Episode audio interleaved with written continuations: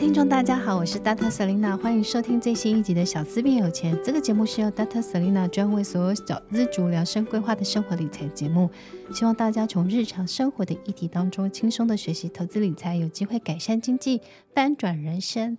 那谢谢大家对于《小资变有钱》的热烈的支持，我们的收听率一直都一直往上爬升。那大家也给我们很多的五星好评。那如果你喜欢我们的节目，请大家多多支持。也同时呢，也请大家记得订阅我们的节目哦。那今天呢，我们的录音室来了一个特别的来宾。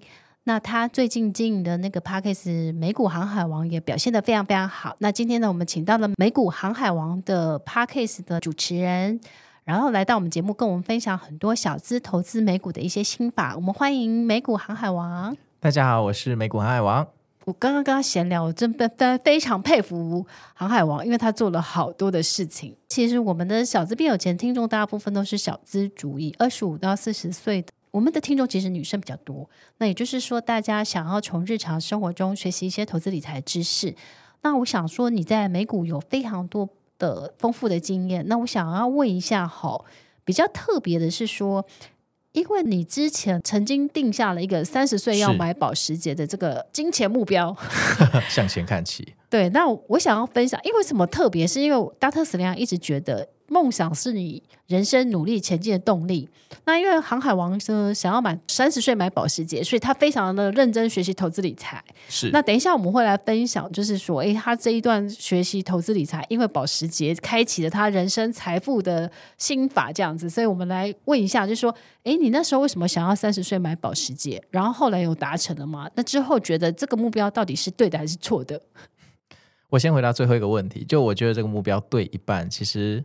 呃，时光如果可以重来，我觉得这目标可以再定得更高、更远一点。但当下我定这个目标的时候，我觉得我简直疯了，我也不敢跟我父母讲，因为肯定会被念说啊，车子会折价，你怎么会定这种烂目标？不知道车子是恶性债吗？什么之类。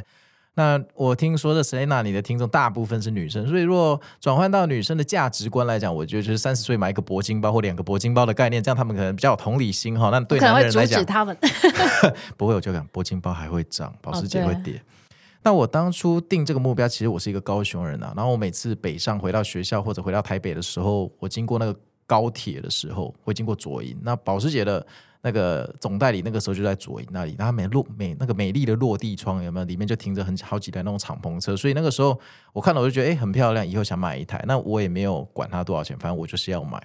那后来我去查了一下多少钱，我发现离我的薪资水平有点远了，有点远。我就开始想说，那我下班必须要干一些大事，然后来赚钱。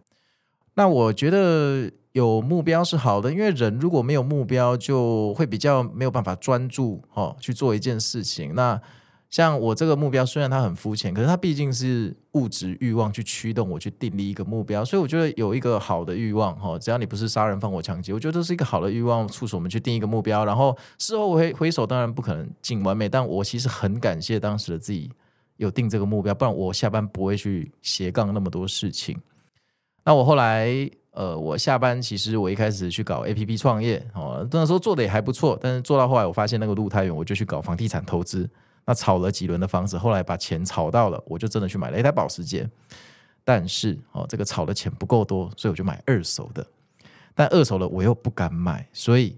我为了买那台保时捷，我又去研究二手车的市场，所以我等于同时做了两件事，就下班赚钱炒房，然后再加上研究八八九一的二手车市场。我看了很多二手车。你那时候几岁啊？那个时候二十六、二十七吧，就刚研究所刚毕业。所以你这样一路投资理财经验，其实也是十多年了。但是因为我股票入市的比较晚，大家也会说到说，就是我股票其实是后来房地产又做了几年之后，我才开始正式投入股市。说、股龄算到现在，如果全职加兼差，差不多就九年多，快十年这样子。嗯、了解、嗯。其实我一直觉得买名车这一件事情，它是两个角度去看。真的，我看你表情，我好害怕。嗯、一个角度当然是就是你你你把它当做你人生很努力存钱呐、啊、学习投资的目标，我觉得蛮好的。是。但是有时候我常常会像像我朋友就会说，他觉得我其实是一个欲望很低的人，就是他觉得我可能有钱就是想要投资或是旅行。那比如说我如果想要一个铂金包，我可能会想说，OK，买零零八七八多少张，然后他们会每个月给我多少股息。所以我每次要花钱之前，我都会想一想这件东西对我来讲到底是想要还是需要。那到底是我的欲望，还是它是我的必须？就是会认真去思考这样子。没错。不过我觉得，其实就是如果它可以成为激励你人生很努力，像你因为想要买保时捷就开始投入房市的投资学习，或是甚至是买去了解二手车市场，那我觉得也不错。因为我听说，我周遭有很多的男生最近跟我讲，二手车市场其实也是一种投资的学问呢。哦，那个要非常的 niche 啊，非常的专精。不过话说回来，那台保时捷我开了两个月后就卖掉了，因为我后来我发现我没办法忍受它每一天都在贬值。其实我跟你有点像，因为保时捷很难做啊。我好多我上海财大好多同学学长他们都有保时捷，然后我做过几次，我觉得保时捷很难做。那可能是你的同温层比较有钱啊。我身边的人 有保时捷的人比较少。那我后来我后来卖掉还赚五万，所以我觉得 OK，我邻居也有保时捷，所以我都觉得保时捷，因为保时捷他住的社区比较好，就是保时捷的。嗯他的如果说是修旅车，保时捷很痛，嗯，觉得不舒服了，对对，所以我觉得可能 Toyota 还好做一点。那开保时捷就是开它的操控性了，对对，对。那我想要再问一下，好，那如果说，因为你刚刚有分享到说你有做房地产的投资，在一开始的时候，那时候会用什么样的逻辑去挑选房子？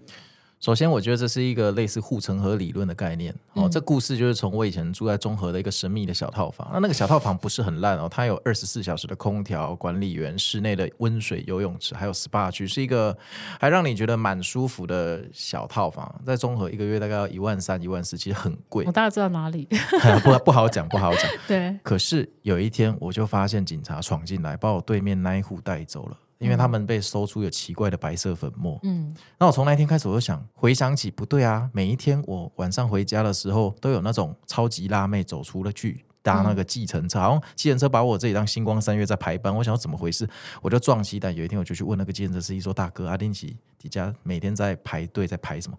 他说：“啊，没有啊，这边就是很多小姐都住这里，他们要去上班呐，哦，林森北路上班。”我就恍然到，因为我住在一个龙蛇混杂的地方。嗯然后我爸爸是个建筑师，有一天他跟妈妈上来看我，第一次参观我的住处，惊为天人，勃然大怒。我就说，我我在盖房子，你给我住这种地方哈，那个没关系，我我去买一间房子，啊，以后就住，啊，你帮我找房。他要要我花我的下半生去找房。他你爸好好哦，给你这个人生很好的学习。比上不足，比下有余。是有人是给一整栋，他只给一间，而且又不是我的名字，对不对？不要抱怨。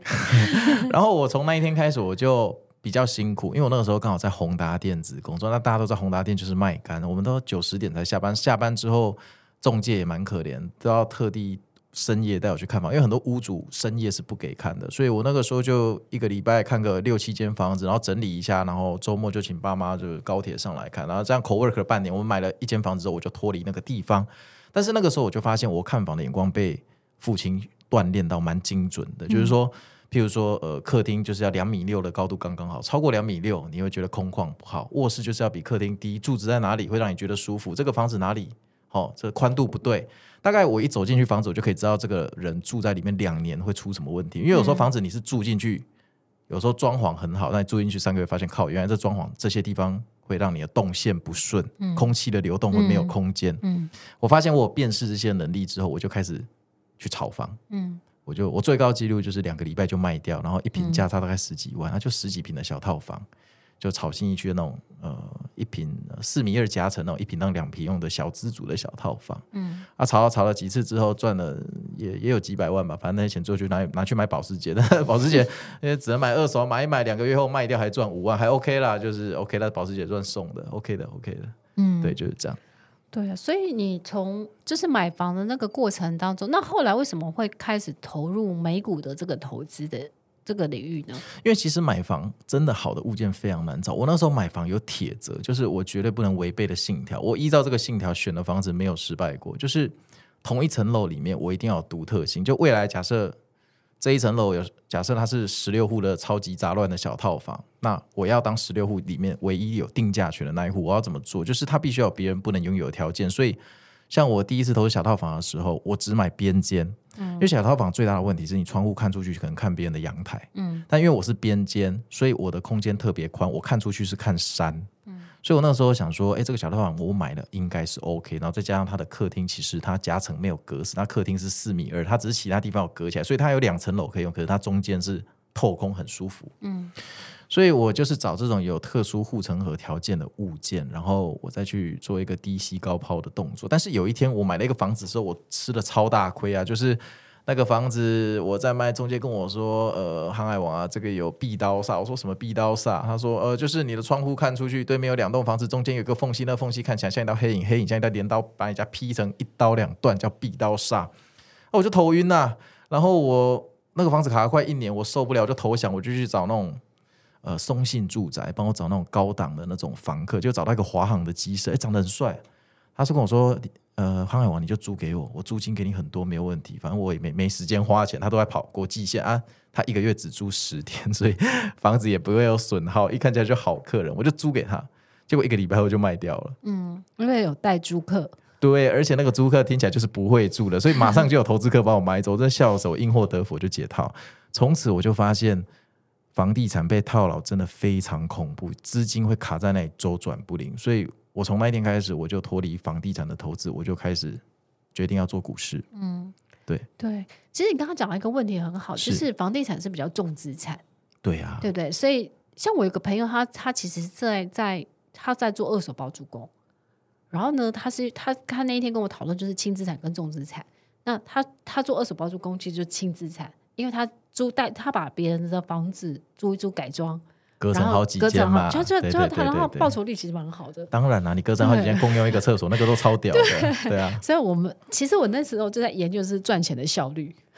每个资产阶级它有不同的最佳优化的赚钱解法啦。嗯、所以其实我觉得你的财商会决定你赚钱的效率跟速度。那要财商就是要买你的书，你写了七本书，这个我知道。哎、欸，那我想问一下啊，你你在投资美股啊？那呃，你自己是用付委托还是用就是海外券商？我最早的时候其实是用付委托，因为那个时候我就是退出房地产，所以那一笔钱金额也不算小，嗯、我就把那一笔钱全部丢给付委托。嗯、然后我后来发现不对啊，我下个五百万的单，五百万千分之五、千分之三，如果我手上要进进三三几次，我就付掉几万块甚至十几万的那个、啊、复委托。其实，如果你太太常进出的人，十几万我可以买两台按摩椅。我在那边跟你付手续费，我生气了。然后那个时候，我同事在开始炒美股，那个时候还是脸书七十元的时代，他们就都用 First Trade，然后我就也去弄了一个 First Trade。那我比较一下，我三天，我大概过了几个月后，我就决定把所有的所有的资产全部丢到海外券商，嗯、所以付委托我就跟他永远的 say goodbye，我再也没有回去，嗯、而且。海外券商可以做的事情很多，它可以开杠杆，它可以买一些杠杆型的 ETF，好，可以融资，可以做期货、选择权，付委托全部不行，而且它只能买某些特定比较大的股票，嗯，所有跟期货杠杆结构性有关的东西全部都不能买，嗯，然后如果你要买，你还要填一个专业投资人申请书，然后你要证明你有三千万的存款，然后我就在想，金管会，哎，所以我就后来我就完全没有用付委托了，嗯。嗯，那你现在在买美股的时候，你的投资的选择标的是什么？就是说你，你你你现在因为这美股有很多的选择嘛，比如说像是有科技类股的啊，然后也有生活类股的啊。那因为美股的标的更多，那你怎么去做选择呢？其实我这个就要推荐到，就是这我就跟那个杨博士你的理念会有点像，也跟一个我很推崇的一个基金经理人叫 Peter Lynch，叫彼得林奇的观念很像嘛。嗯嗯他以前说，他最喜欢跟老婆去假日逛奥莱跟百货公司，然后看一下老婆在干嘛。他都付钱吗？啊，他赚那么多，他没差，好吧？他就付钱，然后去观察老婆逛哪几家店，偷偷回家起来，就叫分析师去研究。嗯、他觉得从生活中去找你爱用产品，好，从这个当导火线，一个引爆点去找公司是比较好的，因为至少。你是他的用户，他产品出问题，好，你你每天都吃麦当劳，麦当劳突然跟你说他不不不进麦克鸡块跟薯条，你一定心中会有一个丧钟响起，你至少知道出什么事嘛。嗯，那我那个时候其实我也是这个想法，因为我本身是做科技业跟互联网出身的，所以我一开始一开始其实我是去投资那个科技股，因为我以前的互联网公司常常跟脸书或 Google 下那个广告，我们要买那个关键字广告。然后后来发现那个脸书的广告好准，那 Google 广告都不准，因为脸书知道全世界所有人的兴趣喜好跟年龄，嗯，所以它广告打得非常精准。嗯、所以我一开始其实是科技股入市啦，嗯，那后来我把这个领域哈触角拓展到我所有生活的品牌，譬如我其实我的牙齿有矫正过三年，嗯、而我不想要戴那个传统牙套，我就去咨询那个叫隐适美，你有听过吗？嗯。那那个时候去咨询那个医生，我、哦、超贵的，他跟我说，哎、嗯，十五、欸、万传统牙套，隐适美三十万，哦我就跟他讲啊，两倍。哦，当下我其实很不甘心，但后来想一想，算了，我就想办法股票赚回来。所以我从负三十万的那一天，我就把隐适美的美股，哦，它在美国上市，我就把它列入我的清单。嗯，然后这个，因为我我我这个这个什么，我的矫正有长达三年嘛，那我就一直在。想要报仇，我想要买爆这个影视美赚回我这三十万，结果终于让我等到了一个机会，就二零一八年十月二十五号那一天，我永远不会忘记。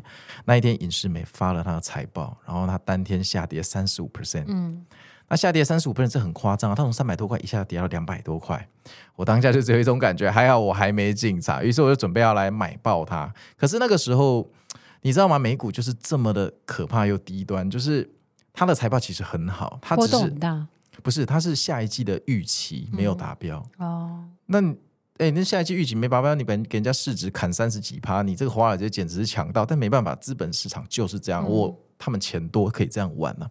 但是没关系，我就是要买爆它，所以它从三四百块跌到两百多，我就开始观察。好、哦，然后接下来就遇到了二零一八年的股灾，一路跌跌跌，然后那个圣诞夜还收在最低点。好、哦，直到。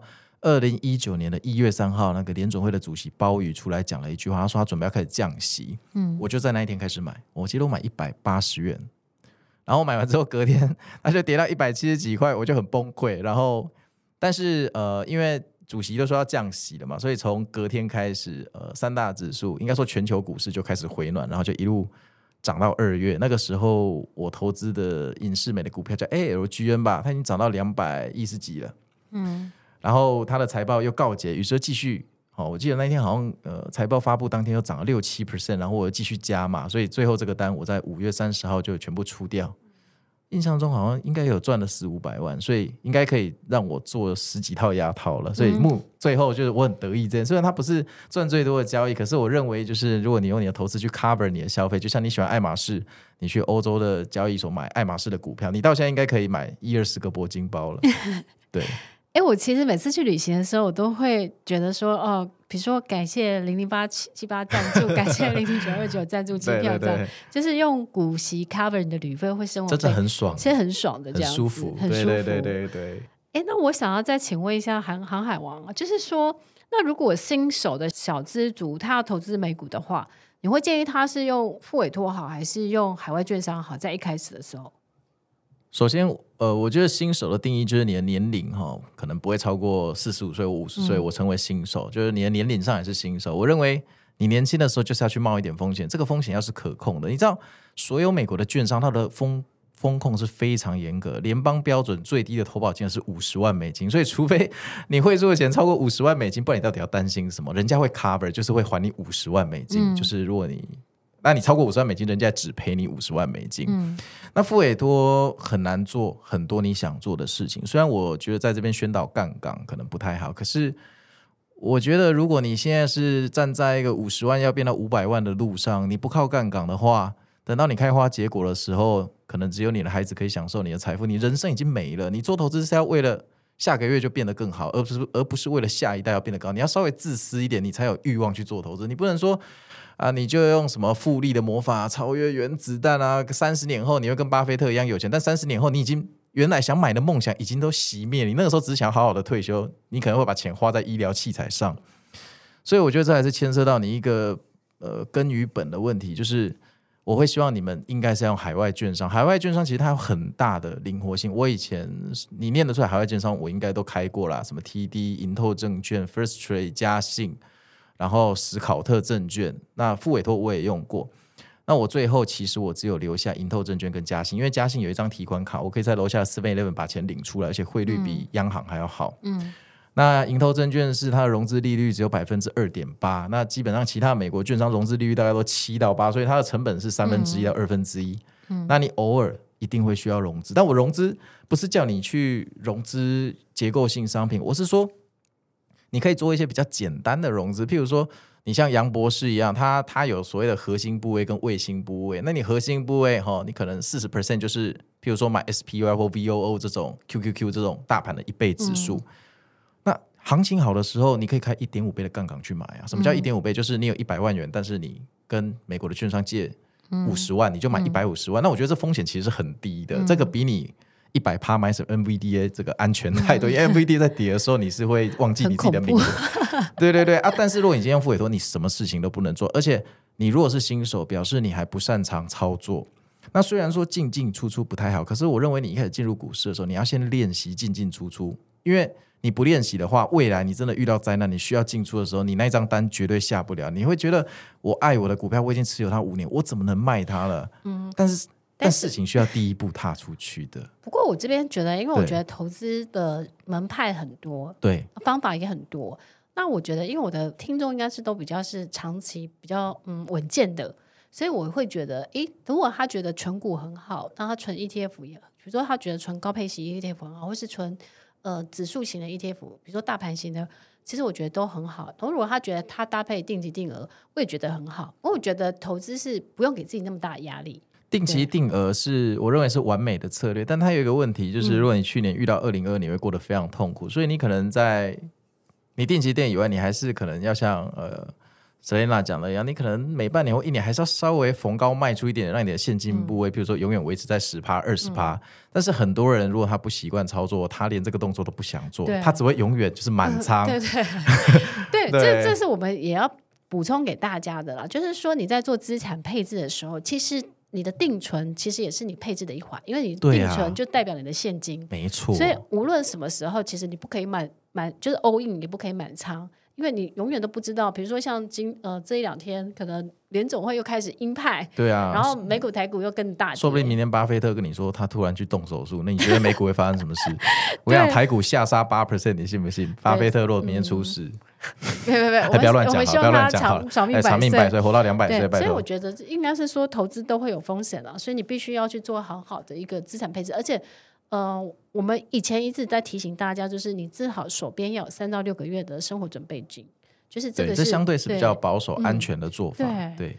那我想要再问一下，好，就是说，哎，那如果小资族要一开始投入美股的时候，那有哪些的投资的标的，是你觉得哎，其实是或是哪一些的投资的选股的方式是适合大家的？好，我提供两个方式给呃那个 Selena 的听众参考。第一个就是，如果你是第一次买美股哈，我不管呃你的比例多少，你一定要有一个部分去买指数，这是必要的。为什么呢？因为当你的 portfolio 里面有一部分是指数，无论你是买三大指数哪一个指数，费城半导体指数不算啊，那个是吃土嘛。我说的是三大指数。你的心会比较能安定下来，嗯、就是当你其他部位受到剧烈干扰的时候，至少有一个部位，就像一个就像一个重力球，把你的整个建筑物定在那，就像台北一零那一颗重力球，你你会比较稳定。因为其实投资最怕就是你自乱阵脚，去心态崩掉嘛，这是第一点。嗯、所以我觉得你一定要有个部分配置指数，但这指数不是像你去开两倍或三倍的什么 SSO 跟 UPR 那种东西，嗯、我说是一倍的指数哈。那接下来的部分就是所谓呃，Selena 他讲的卫星部分。那这卫星部分就是你自由发挥跟呃，让你去做一些博弈，或者说看一下你挑选个股的功力的一个试金石啊。那我建议这部分你就是，如果你是一个上班族，真的蛮忙的话，我建议你不要挑超过四只股票哦。就是有一个理论，就是说你的持股若超过十三只，那个十三只到一百只风险是一模一样，但是零到十三只持股持的越多，它的风险。呃，那个边际效应是非常大的，就是它有效的分散风险。嗯、那我认为一般的散户，你持股只要超过四五只，基本上就已经是在赌运气了，没什么必要。你就把这四只好好的研究透透彻的了解它，嗯、我觉得这是呃这比较好的。对对对对，嗯、然后最好挑自己懂的东西。嗯，哎、哦，那我想问一下哈，因为那个航海王现在已经是专职的投资人了嘛，对不对？嗯、呃，对，呃，对，这几年来确实是对。那你有没有就是在这个？嗯，成为专职投资人有没有什么压力很大，或是心灵困境的时候的？嗯，这要讲到当年一个故事。其实当年我在前公司，因为我的 CEO 其实他蛮疼我的。然后那个时候我发生了一件事，就我头长了一个蛇皮。那我不知道大家有没有听过，叫台语叫“皮蛇”，就是男生好像很容易长哎、欸。但至七十岁以上，就是你的抵抗力很弱的时候，这种病毒就会跑出来。那它学名叫带状疱疹，那长在头上真的是非常的奇迹少见。我那时候去长庚医院看，然后那个皮肤科是个女孩子，她跟我说：“你这个有点夸张，因为七十岁以上才会，你是不是都没在睡觉？”我就跟她说：“对啊，因为呃最近白天工作，晚上弄美股，然后川普那个时候二零一九年的五月在打贸易战啊，他整天那个礼礼、嗯、拜日都给我发推特啊，还推影响全球股汇市。对啊，然后那个时候我。本来我做一档股票，那一档股票我不知道各位有没有听过，反正就叫做 ZS 是吧？哦，就是一档自安的股票。嗯、然后我非常非常看好它的前景，因为它把整个防毒移到了云端。哦，传统的科技公司它防毒可能要买实体的那个机房，哦，冷气要开超冷，要买超多钱的实体防火墙。那他的做法就是，反正他给你一个云端的连接，你就把所有的流量导到那云端，他帮你测试一下，哎，没有毒了或毒清完了，就把流量导到你公司，那你以后就不用去买那些硬体设备，可以省 IT 人员的费用。那个东西其实那个时候我觉得它很有未来，所以我就开始观察它。那我观察它刚好是它 IPO 的那一年，我就默默的观察，然后我就发现。靠，他九月要解禁，你知道那个员工有闭锁期，就要上市之后六个月后才能卖，就会有卖压。对，我就想说他解禁那一天我要买爆它，我就开始存钱，然后把我其他股票偷偷卖掉。结果后来有一天我突然想到，不对啊，我亲哥哥在美国，他是某某大公司上市公司的资安长，我怎么忘了问他？因为他就是这一行的翘楚，他一定听过这个资安公司。我就打电话去美国，我跟他说：“哎，你有没有听过这个 ZS？” 他跟我说：“当然有啊，我上上礼拜不是说我去迈阿密游轮。”七百万美金的游轮上面有龙虾吃到饱啊，就是那个 CEO 的游轮，因为我没有跟他签约，他招待我们去，然后我们已经跟他买了三年的方案，好、嗯，啊，我说啊，三年的方案，那万一你不喜欢那个产品，你有可能 roll back 回来，roll back 就是说我不要你的，我不要你的东西，我要恢复原状。他说不可能，因为这个移转的成本哈，光是时间就要花一年，啊、他们不可能花这成本，而且所有的同业基本上都已经跟 ZS 陆续签约，只是大家都还不知道。嗯然后我听完这个之后，我就决定要更买爆它了。于是九月多它开始解禁之后，因为通常解禁股票就会跌，然后那个员工高管要出售，对，结果他不但没有跌，还给我往上跑。我想说，我靠，可能公司的高管跟员工都对公司未来很有信心。对，而且而且而且，我跟你讲，那个 CEO 看起来就是一个不跑夜店的正直的人，你知道吗？然后他的毛利率有七十几趴，现用满手现金，这种东西看起来就是不买不行。于是我就开始买进，结果我一买进。就遇到刚刚说的二零一八年年底的股灾哈，啊股灾跌一跌又跌回三四十块哈，我就好吧算了。但是刚刚有说到二零一九隔年的一月三号，我们鲍鱼大哥就联中会主席啊就说要开始降息，嗯，所以我从那一天开始我又开始买，结果运气还不错，他到二月要发财报的时候，那一天又跳涨了十几趴，然后那个时候股价现在要五六十，我的平均成本可能只有三十块吧。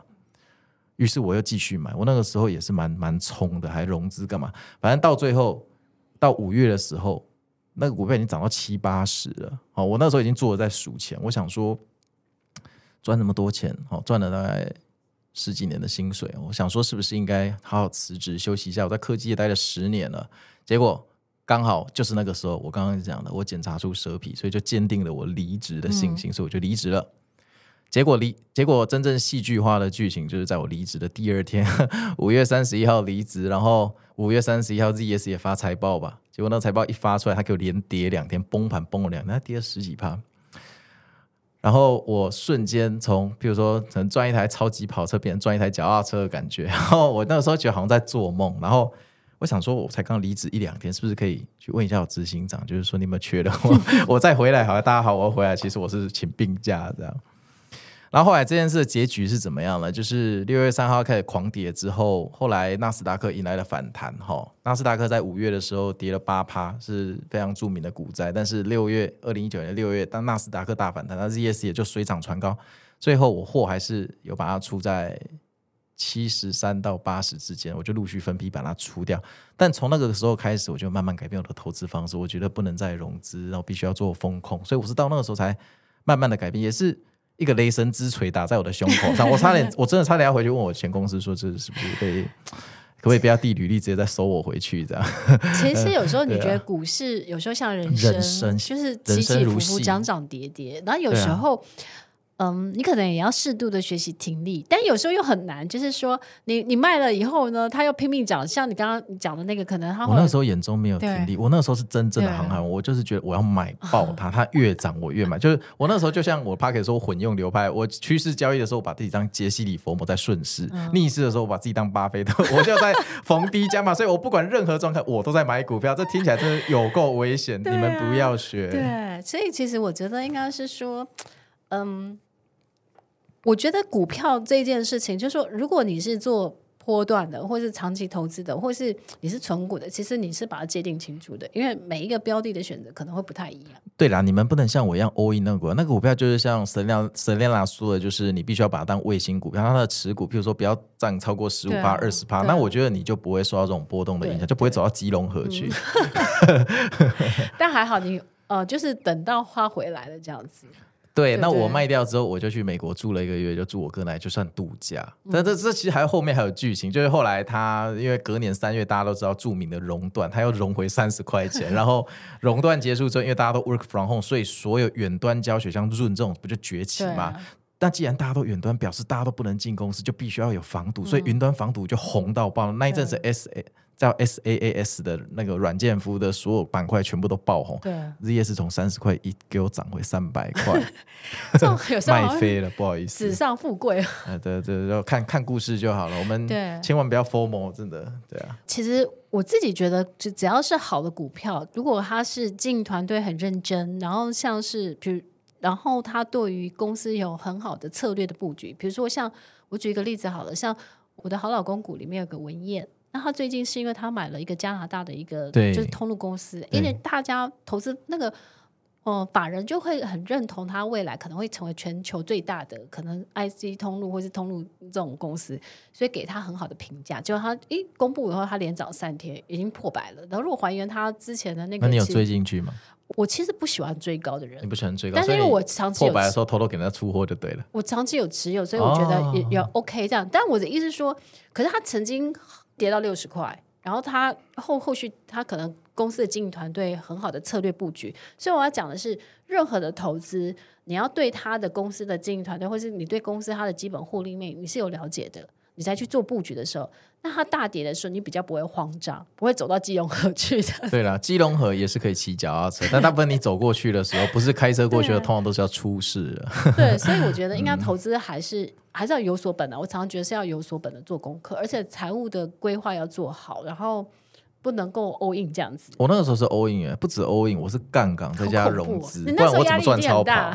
就蛇皮啊，对啊，我现在还有很多粉丝，因为我那个时候我上别人节目也有讲这样，他们问我说：“你最近还有在蛇皮吗？”应该看起来很好了啦。哦，我现在很健康啊，我现在很健康，是还当然还好。我现在的投资已经完全佛系了，完全不同人了。嗯，佛系的做法是怎么样做法？